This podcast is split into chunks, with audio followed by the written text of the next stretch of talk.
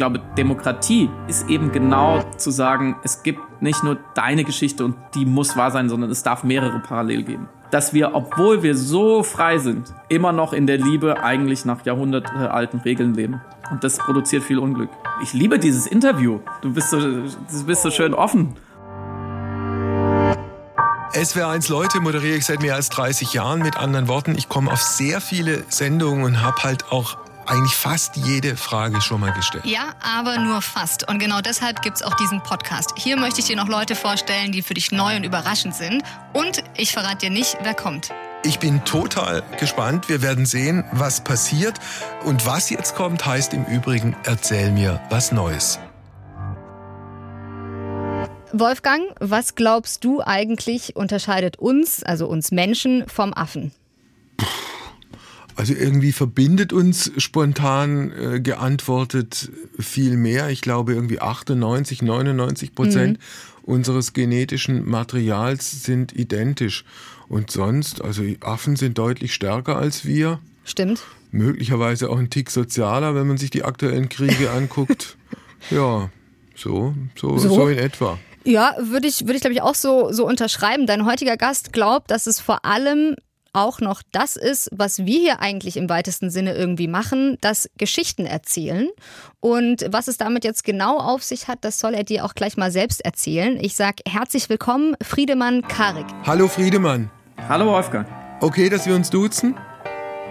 Selbstverständlich gerne. Du kommst zu oder du sprichst zu uns von wo? Aus Berlin. Aus Berlin. Da lebst du schon eine Weile, vermute ich mal, oder? Ja, mit Zwischenstationen bin ich dann hier gelandet. Ich bin aber gebürtig aus dem Schwarzwald, aus äh, Waldkirch bei Freiburg. Okay. Da hast du deine Kindheit und deine Jugend verbracht? Genau, da war ich die ersten 20 Jahre und dann wollte ich in die große, weite Welt hinaus. Ja, und ich wiederum habe die ersten 14 Jahre meines Lebens auch im Badischen verbringen dürfen, nämlich in Offenburg. Dann verstehen wir uns. So, also äh, duzen tun wir uns, das hat sich schon geklärt. Mhm. Äh, unser Lückentext geht folgendermaßen. Friedemann K. Rick kennen heute viele als Autor von Sachbüchern, von einem Roman, von journalistischen Texten und als Moderator und Podcaster. Er selbst sieht sich aber auch in der Rolle des. Ja, eigentlich würde ich viel lieber noch mehr erzählen als erklären. In den letzten Jahren habe ich viel journalistisch gearbeitet. Ich wollte aber eigentlich immer nur äh, Romane schreiben und das werde ich jetzt versuchen, so ein bisschen zu unterstreichen. Also das Fiktionale liegt dir, äh, so interpretiere ich es, eigentlich mehr? Ja, genau. Es liegt mir näher am Herzen. Ich finde äh, einfach Erfinden schöner als Finden. Und es ist ehrlich gesagt auch weniger Arbeit. Ist, ja, das ist nachvollziehbar beides. Auf der anderen Seite im fiktionalen Bereich als, als Autor von Geschichten, von Romanen, von Gedichten, davon leben zu können, das ist nicht klar, eindeutig und selbstverständlich. Erzähl mir was Neues, Friedemann. Also, es klang ja eben schon an, die Frage, was unterscheidet den Menschen vom Affen. Ich habe sehr genau äh, hingehört, weil ähm, wir in unserem Buch, ich habe ein Buch geschrieben zusammen mit Samira El-Uasil, es heißt Erzählende Affen nicht ohne Grund. Das ist letzten Oktober erschienen. Und darin haben wir sogar gesagt, der Mensch unterscheidet sich nicht nur von dem Affen in dieser eine Sache, sondern von allen Lebewesen auf der Welt, soweit wir es wissen. Weil wir können natürlich äh, den Tieren, den Delfinen, den Walen, den Ameisen nicht direkt in den Kopf gucken, aber wir können forschen. Mm, und das ist eben diese Superfähigkeit des Geschichtenerzählens, die macht uns schon einzigartig. Also wenn du äh, die Affen ansprichst und euer Buchprojekt, dann hast du dich ja sicher sehr intensiv damit beschäftigt, wie äh, Orang-Utans, wie Schimpansen, wie Gorillas miteinander kommunizieren.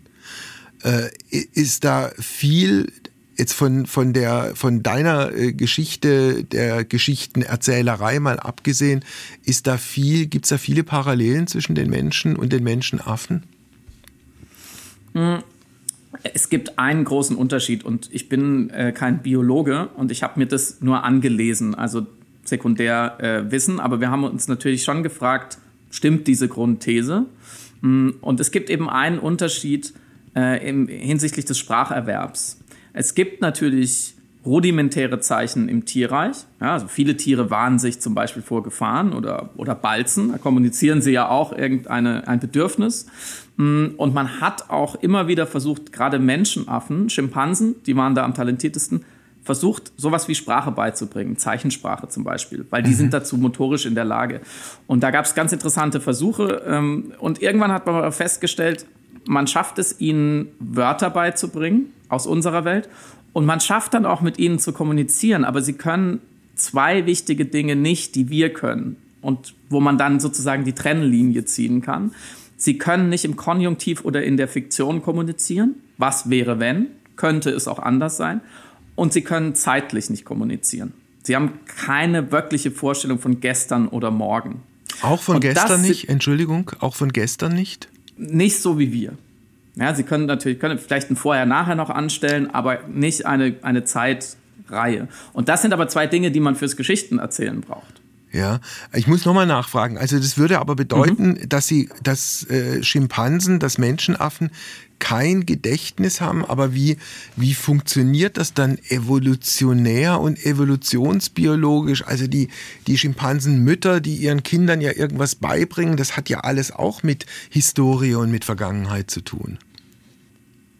Die, das ist eine sehr, sehr gute Frage und ein Gedanke. Wie bringen Tiere einander etwas bei, weil die natürlich auch super viele überlebenswichtige Fähigkeiten haben, die vererbt, also verschult werden sozusagen, durch Vormachen. Mhm. Nicht so wie wir durch Erzählen. Das ist eben genau, da wird es nämlich so magisch, dass ich zu dir sagen kann, Wolfgang, äh, gestern bin ich übrigens da hinten zu dem Busch gegangen, weil ich wollte Bären sammeln. Da war ein Säbelzahntiger, dann musste ich wegrennen. Ich habe es gerade noch so geschafft, geh da nicht hin. Mhm. Sondern ich muss es dir zeigen als Tier. Ich muss zeigen, der Busch ist es, der ist gefährlich. Und das ist der Unterschied. Wir können Informationen dadurch von der Direktheit wegnehmen, wie, so, wie in Konserven stecken in diese Geschichten ja. und transportieren. Also Geschichten erzählen hat logischerweise sehr viel mit Sprache zu tun. Was weißt mhm. du inzwischen durch die Beschäftigung mit diesem Thema darüber, äh, welche, welche Sprachformen Gorillas und Schimpansen und Orang-Utans haben? Wie reden die miteinander? Wie gesagt, welche mein, Laute sind das? Die, mein Wissen ähm, über, über das, was, was wie Tiere miteinander kommunizieren, ist begrenzt. Was ich weiß, ist, dass mitunter gerade Menschenaffen bis zu 100 verschiedene Zeichen haben. Es gibt ein sehr, sehr großes Zeichenalphabet. Ähm, die kommunizieren auf viele verschiedene Arten, nicht nur wie wir primär durch die Sprache, sondern eben vor allem auch, ne, es gibt diese, diese Lauserei, in der Hierarchie dargestellt wird, dieses gegenseitig um sich kümmern. Die Bonobos, die uns sehr nah sind, kommunizieren tatsächlich sehr viel über Sex. Mhm. Ja, also wenn es einen Streit gibt, dann wird erstmal Sex gehabt, wer mit wem Sex hat und wie und zusammen und welchen Paarbildung, das ist sehr, sehr wichtig. Also sie haben viele verschiedene Arten zu kommunizieren. Sie haben kein so komplexes System wie wir. Was, der, was Sex angeht, sind die polygam oder monogam oder irgendwas dazwischen? Das ist witzig, dass du das fragst, weil mein erstes Sachbuch hat sich genau mit der Frage beschäftigt. Also mit der Frage, sind Menschen eigentlich von Natur aus polygam oder monogam? Äh, das heißt, wie wir lieben, äh, das Buch äh, damals. Und da habe ich sehr genau angeschaut, was ist mit anderen Menschenaffen. Und die allermeisten sind ähm, sehr, sehr polygam. Es kommt eher auf die Frage drauf an, wie stark hierarchisiert ist dieser Sex. Also zum Beispiel bei den Gorillas, das sind ja diese mächtigen großen Viecher, da geht es wirklich eher darum, wer kann sich Sex überhaupt erkämpfen. Die Bonobos, die kämpfen weniger, die schnackseln wirklich alle miteinander. Okay, was ähm, die, die menschliche Form des sexuellen Miteinanders geht. Ich wusste nicht, dass du da ein Buch geschrieben hast, aber umso schöner ist es, weil wir können es nachher noch mal ein bisschen vielleicht ausführlicher besprechen. Um noch mal bei, mhm. bei den Affen zu bleiben, gibt es da einen Unterschied zwischen den Menschenaffen auf der einen Seite und uns Menschen auf der anderen Seite, dass, weil sie keine, keine Vorstellung von Zukunft haben, sie auch keine Vorstellung des eigenen Todes haben?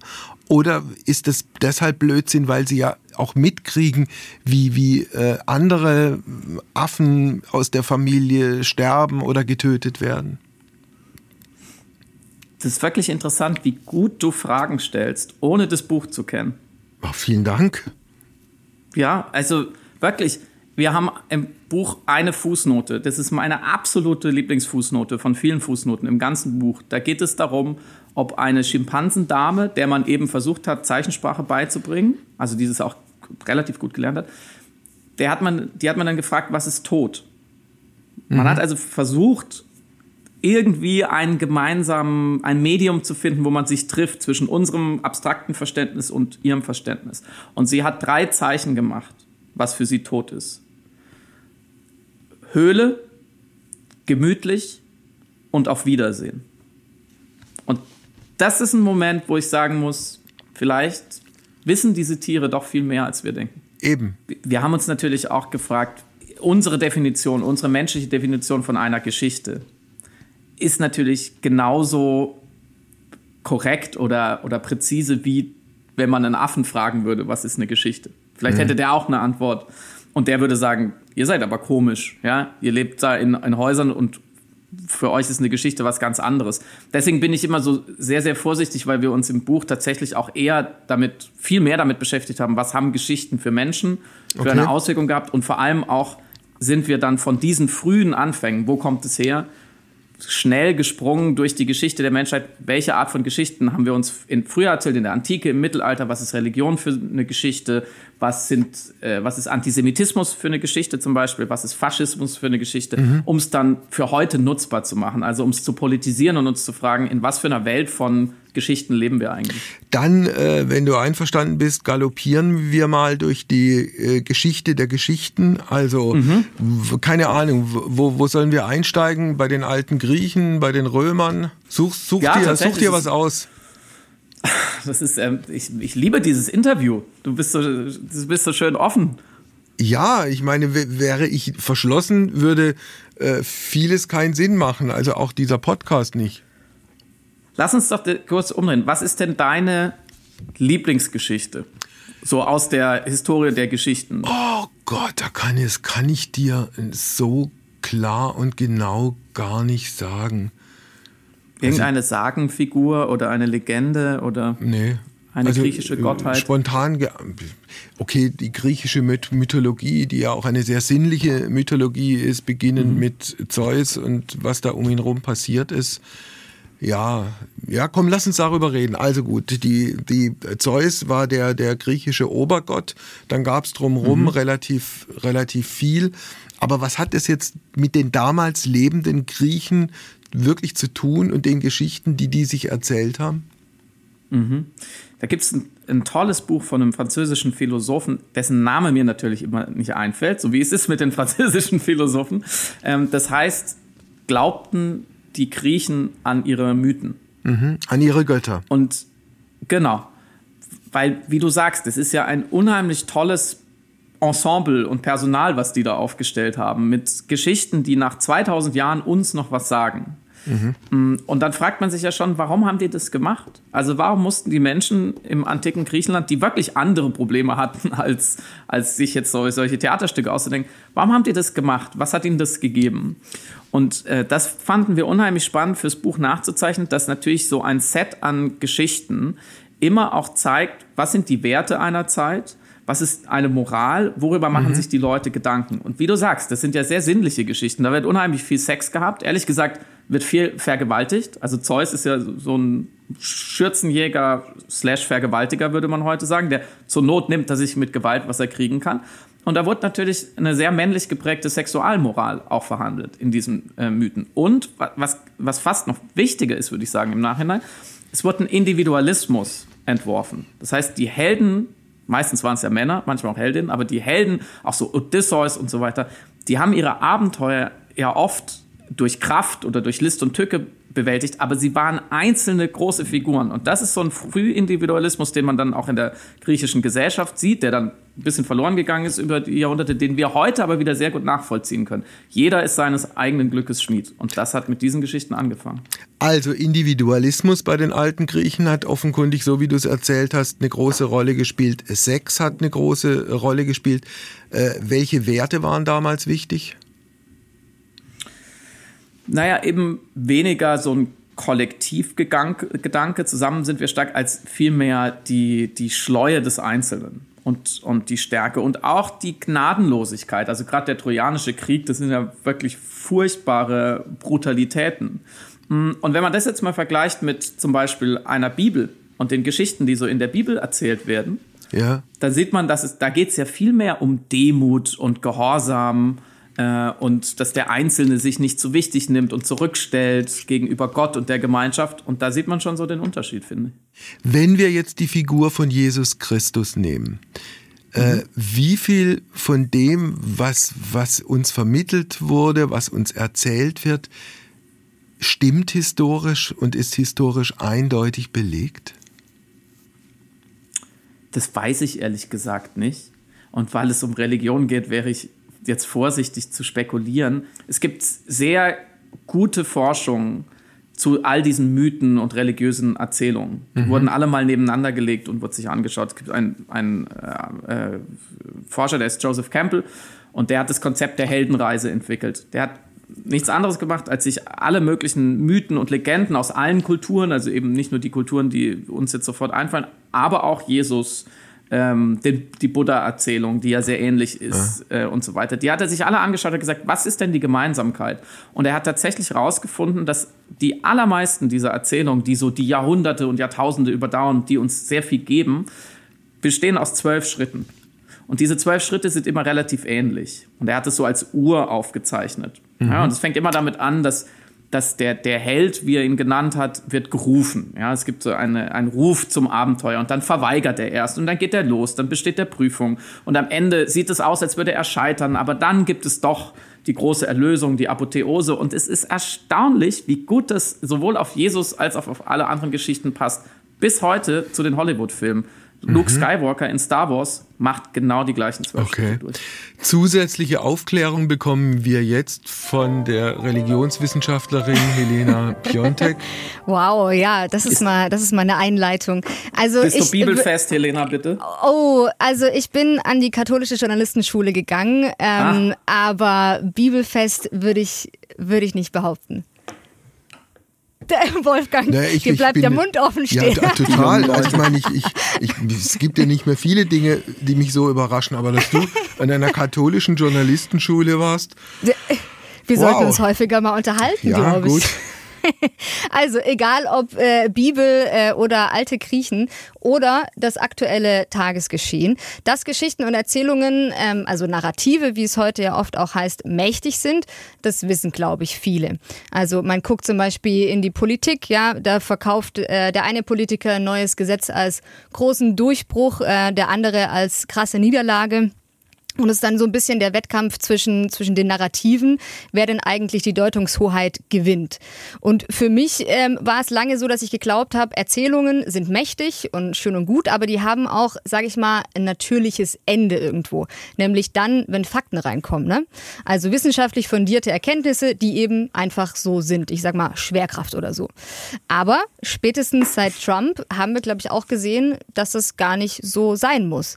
Wie schätzt du, Friedemann, denn denn das Verhältnis von Fakten und Erzählungen ein? In diesen Tagen, traurigerweise, lernen wir ja, glaube ich, gerade, dass eine, eine perfide, überzeugende Geschichte, so wie Putin sie von diesem Krieg erzählt, durchaus enorme Macht entfalten kann.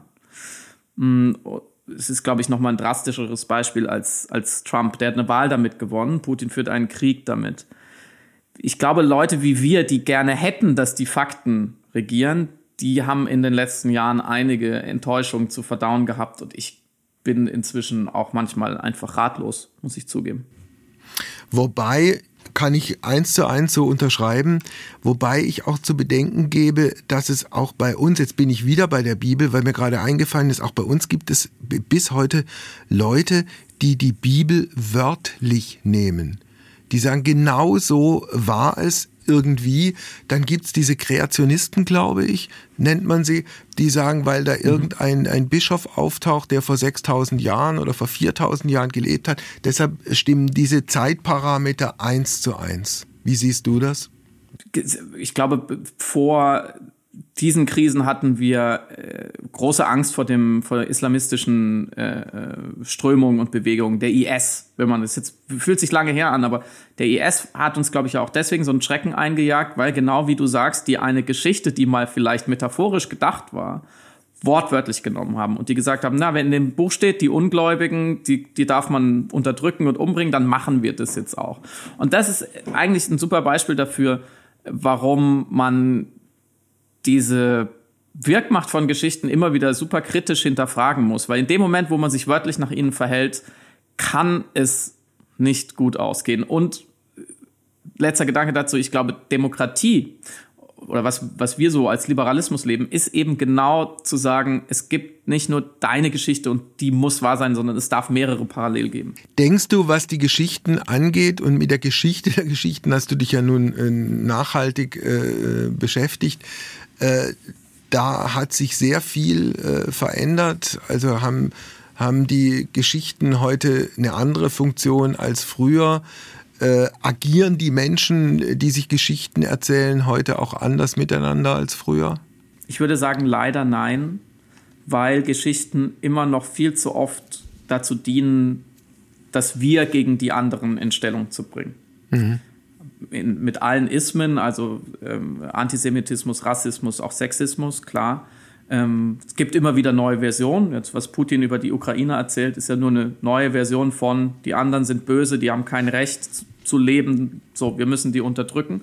Und das muss man leider sagen, hat sich dann doch, wenn man sich die rasante Entwicklung der Menschheit anschaut und dass wir auf den Mond fliegen und Impfstoffe innerhalb von zwei Monaten bauen können. Aber das mit den Geschichten ist eigentlich immer noch genau die gleiche Leiter, Leier. Dann lass uns kurz noch die Geschichte mit äh, dem Sex unter den Menschen klären. Das hatten wir angangs unseres Gesprächs.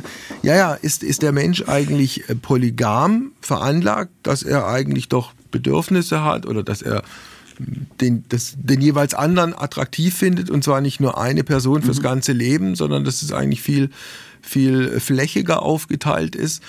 Äh, oder ist es einfach so, dass wir in, in modernen Gesellschaften würden wir einfach unseren natürlichen Bedürfnissen nachgehen, unser Bruttosozialprodukt in die Tonne treten könnten? ich, die Frage, würdest du lieber in dieser Gesellschaft leben? Also müsste ich mir entscheiden, würde ich mich wahrscheinlich fürs Bruttosozialprodukt entscheiden. Also irgendwann ganz ja. am Ende der Überlegung. Also ich habe versucht, in, äh, in dem Buch damals sowas wie einen Indizienprozess zu führen, weil ich glaube, die endgültige Antwort, was ist, was ist Natur, ja, mhm. who knows. Und ich glaube, beim, der Mensch zeichnet sich auch dadurch aus, deswegen dieses ganze Geschichtenthema. Natur und Kultur ist bei uns ineinander verwoben. Das ist nicht so ganz leicht zu trennen heutzutage. Aber was man auf jeden Fall ganz naturwissenschaftlich rausfinden kann äh, in, in der Biologie, alle Indizien deuten auf die Polygamie.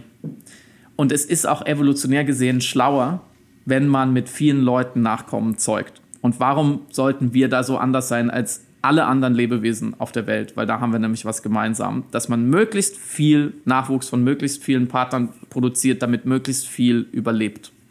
Das produziert aber auch Unordnung, vielleicht sogar Anarchie und deshalb mhm. ist es im, im Sinne eines funktionierenden Staatengebildes besser, wenn es andere Regeln gibt, oder?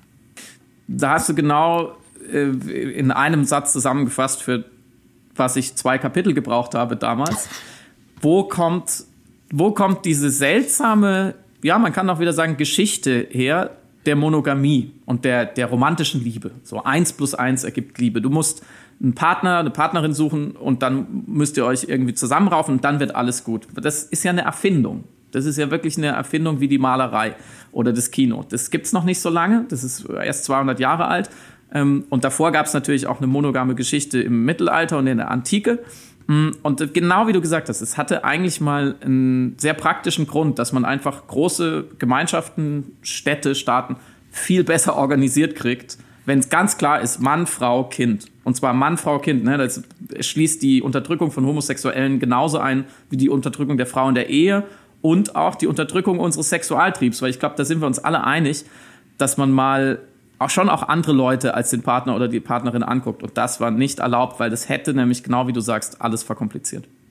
So, jetzt ist es aber anders gekommen. Mit welchen Folgen für unsere Gesellschaft heute? Dass wir eine Scheidungsrate von in Deutschland 40, 43 Prozent, je nachdem, welcher Statistik man glaubt, hat, dass jeder von uns im Leben schon mal betrogen wurde oder betrogen hat, würde ich jetzt einfach mal so nassforsch behaupten. Ähm, dass unfassbar viele Leute unglücklich sind in ihren Beziehungen, weil sie sich nicht lösen können, weil sie denken, das muss ich jetzt durchziehen, dass wir, obwohl wir so frei sind, immer noch in der Liebe eigentlich nach jahrhundertealten Regeln leben. Und das produziert viel Unglück. Äh, siehst du irgendwo Tendenzen, äh, also ernsthafter Natur, äh, in Richtung Rückkehr zur Polygamie? Tendenzen ja. Klar, wenn man ein Buch drüber schreibt, ich habe für das Buch auch viele Paare oder Dreiecke getroffen, die in irgendeiner Art offen leben, in ganz unterschiedlichen Konstellationen und Modellen. Da gewinnt man natürlich in der selektiven Wahrnehmung den Eindruck, das ist jetzt, das, das wird jetzt bald passieren. Äh, und ich war damals, das war mein erstes Buch, ich war so eitel und dachte, wenn ich da ein sehr gutes Buch drüber schreibe, dann lesen das alle Aha. und dann wird das morgen Realität. Und ich habe dabei gelernt, dass ein Muster, was so tief in uns drin ist, auch in unserer Kultur, auch in unseren Geschichten, ja, das ändert man nicht so leicht. Wenn man sich Kinderbücher anguckt oder, oder Walt Disney-Filme, es ist alles monogam strukturiert. Das heißt, ja. wir werden von klein auf, kann man sagen, indoktriniert mit diesem Modell. Und deswegen dauert es, glaube ich, noch Generation. Du hast äh, eingangs unseres Gesprächs dich vorgestellt als jemand, der eigentlich die unterschiedlichsten Dinge macht. Über die Sachbücher haben wir jetzt äh, gesprochen. Du bist auch Moderator. Was moderierst du? Mhm. Ah, ich habe ähm, früher tatsächlich ein äh, Format bei Funk moderiert, dem mhm. jungen Angebot der öffentlich-rechtlichen. Äh, das hieß Jäger und Sammler, das war ein Reportageformat, das war ganz toll. Ich habe sehr, sehr viele äh, Events moderiert, so, weil ich Bühnen ganz gerne mag. Ich hatte einen Spotify-Podcast, da habe ich ganz ähnlich wie du äh, Leute getroffen, versucht möglichst offen zu sein. Und inzwischen habe ich einen Podcast mit Samira El-Ouasil, mit der ich auch das Buch geschrieben habe. Und der Podcast heißt Piratensender Powerplay. Und im weitesten Sinne des Wortes kann man sagen, da moderiere ich auch. Und was passiert da beim Piratensender Powerplay? Wir treffen uns jeden Freitag äh, virtuell, weil sie wohnt in München, ich in Berlin, und wir besprechen, was die Woche wichtig war in Politik und Gesellschaft. Wir wollten eigentlich auch über Filme reden und Musik und so, ja, Popkultur. Und dann haben wir angefangen und dann kam direkt Corona. Und auf einmal haben wir nur noch über Politik und, und Gesellschaft und diese großen Fragen geredet und das haben wir beibehalten. Also es ist schon ein politischer Podcast ähm, und wir nehmen uns immer so drei große Themen ja. raus und versuchen uns zusammen einen Reim drauf zu machen. Äh, funktioniert, glaube ich, aber auf Dauer nur, wenn es auch einen gewissen Spannungsbogen gibt. Also wenn ihr bei allen Themen letztlich gleicher Meinung seid, dann ist es ja nicht so aufregend. Das stimmt, ja. Ich glaube, wir haben sehr unterschiedliche Brillen auf manchmal. Also Samira kommt eher aus der Soziologie, die, die, die weiß dann, wie diese, äh, diese französischen Philosophen heißen. Das hat sie immer Paris okay, parat. Ähm, äh. Ja, ich, ich habe ich hab halt einen Roman geschrieben. Ich bin eher vielleicht der Künstler. Der Künstler. Und politisch äh, seid ja, ihr auf, einer, auf einer Wellenlänge oder seid ihr da auch irgendwie unterschiedlich positioniert? Nein, ich glaube, wir sind schon, wir sind schon in den meisten Fragen einig, aber es macht immer wieder erstaunlich viel Spaß, die Feinheiten dann zu diskutieren und sich vor allem zu fragen, wie kommen wir eigentlich auf diese Meinung? Ja. Ähm, und ich glaube, wir lernen viel voneinander. Ich lerne einfach viel von, von ihr, weil sie auch einen ganz anderen Hintergrund hat. Äh, ihr Vater ist äh, Marokkaner. Äh, sie ist an einer, Franzö an einer, französischen Schule gewesen. Ich bin so die klassische Kartoffel, sagt man heutzutage. Also es mhm. ist auch einfach eine, immer wieder eine, eine Horizonterweiterung. Worüber habt ihr euch zuletzt gestritten?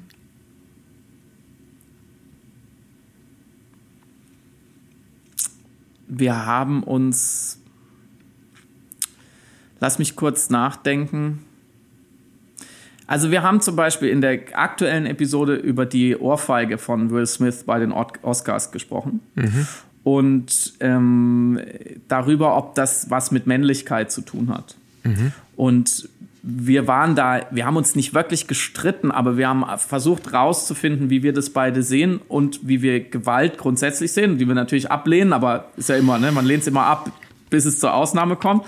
Und ähm, in manchen Kulturkreisen ist die saftige Watschen ja durchaus auch äh, legitim. Und da muss ich schon sagen, da habe ich wieder gelernt oder ist mir nochmal klar geworden, weil ich habe sie dann gefragt, wann hast du das letzte Mal jemand eine Ohrfeige gegeben? Und sie hat von dem Klassiker auf der Wiesen auf dem Oktoberfest erzählt, wo jemand ihr wirklich an die Brüste krapschen wollte und sie hat aber so richtig durchgezogen. Ähm, und ähm, fand es auch gar nicht so gut, dass sie das gemacht hat und hat gesagt, Gewalt ist doch keine Lösung und ich darf das doch nicht, so ungefähr. Ich habe dann gesagt, aber bitte, aber bitte, ja. in jeder Zeit wieder gerne. Wobei, was Gewalt angeht, äh, auch was Pazifismus angeht, wir in unseren Zeiten ja alle heftig am Nachdenken sind, ja, ob, ob unsere äh, philanthrope Sicht der Welt und dass man doch verhandeln soll und auch das Gute im anderen sehen soll, mhm. gerade auf eine relativ schändliche Art und Weise äh, auf, dem, auf dem Boden äh, und auf dem Müllplatz der Geschichte gelandet ist. Tatsächlich, ja, da sagst du was sehr Wahres und auch darüber haben wir enorm viel gesprochen. Wie lange hält man diesen Wert des Dialogs hoch?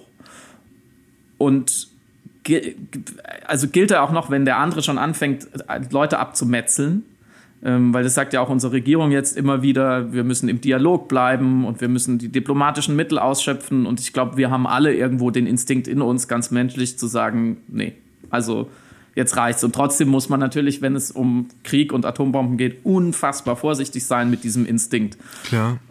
Auf der anderen Seite, die, ja, ja. Ich, ich, wollte, ich, ich, ich hätte gern auf diese Lektion gerade verzichtet, die du beschrieben hast.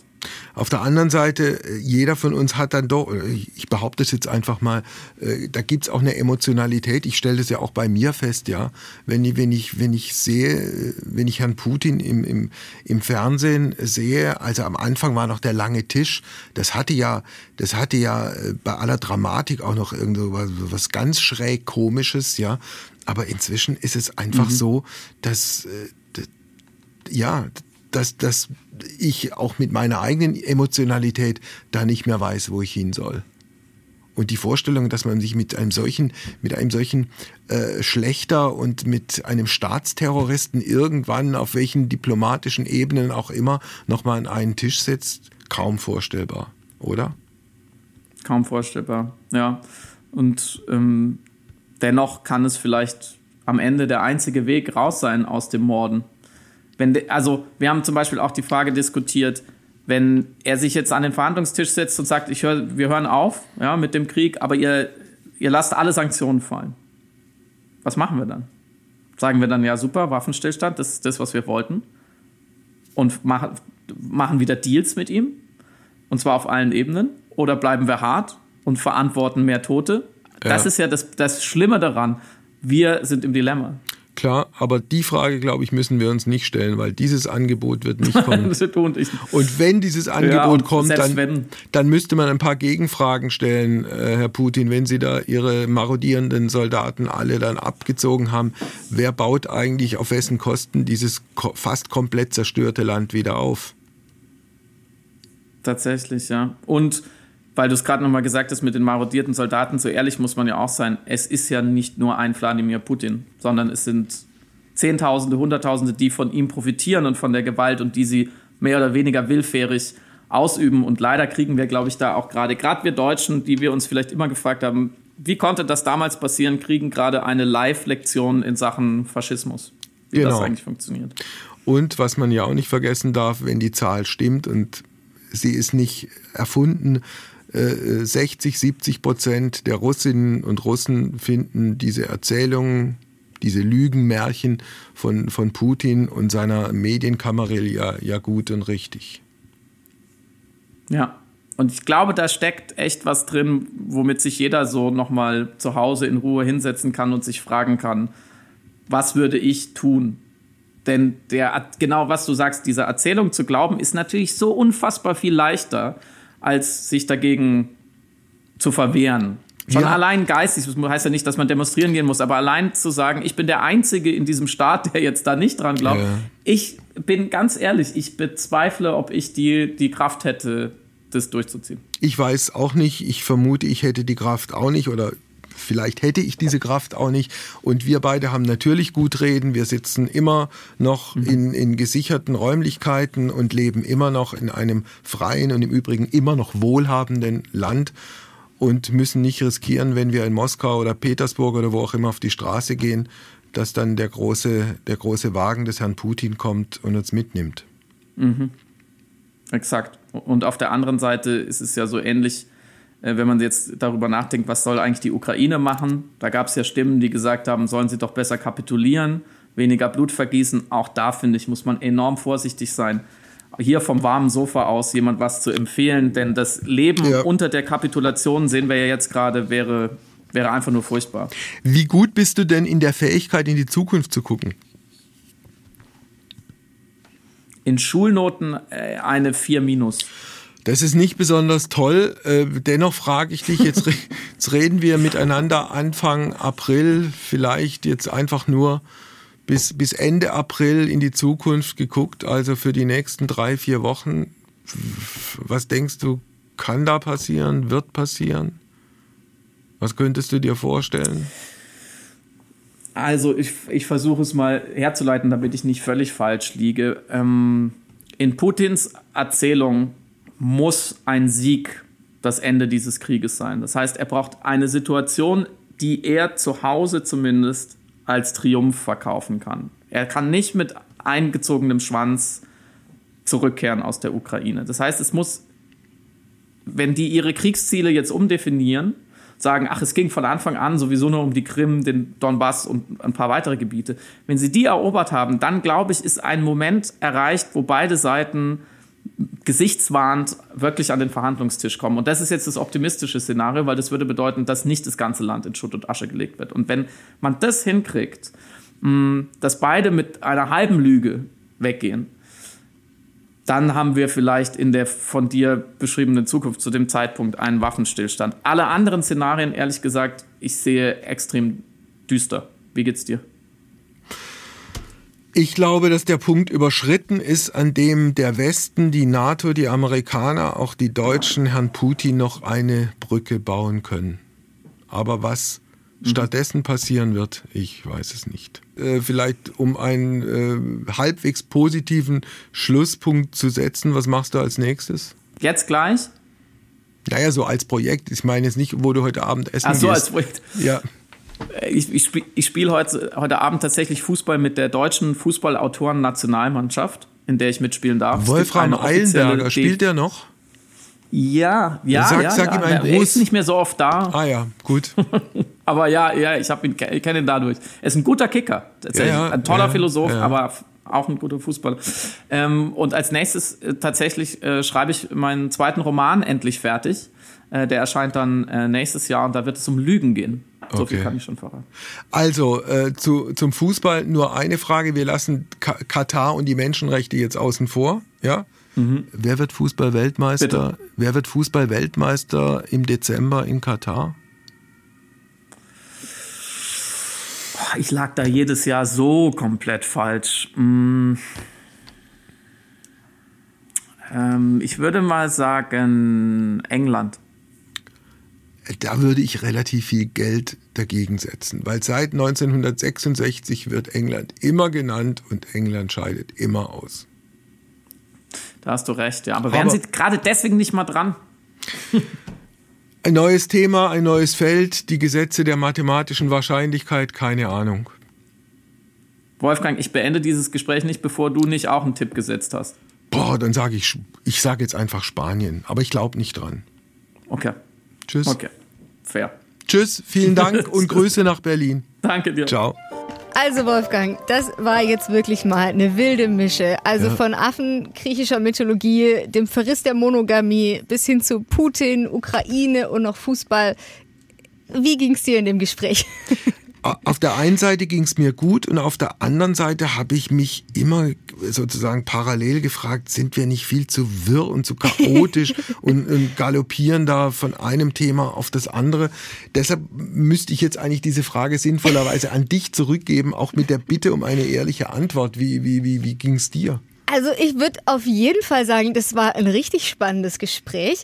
Aber es ist ja hier bei Erzähl mir was Neues manchmal so ein bisschen wilder, also weil es einfach weniger kuratiert ist. Ne? Wir Ja. haben hier kein, kein Skript irgendwie davor. Und ich finde, Friedemann hat das schon richtig äh, schön gesagt. Du bist einfach sehr offen, du stellst ganz offene Fragen. Und du hast jetzt heute eine, eine Sendung hier moderiert, die ganz im Sinne unseres Konzepts ist. Und es freut mich riesig.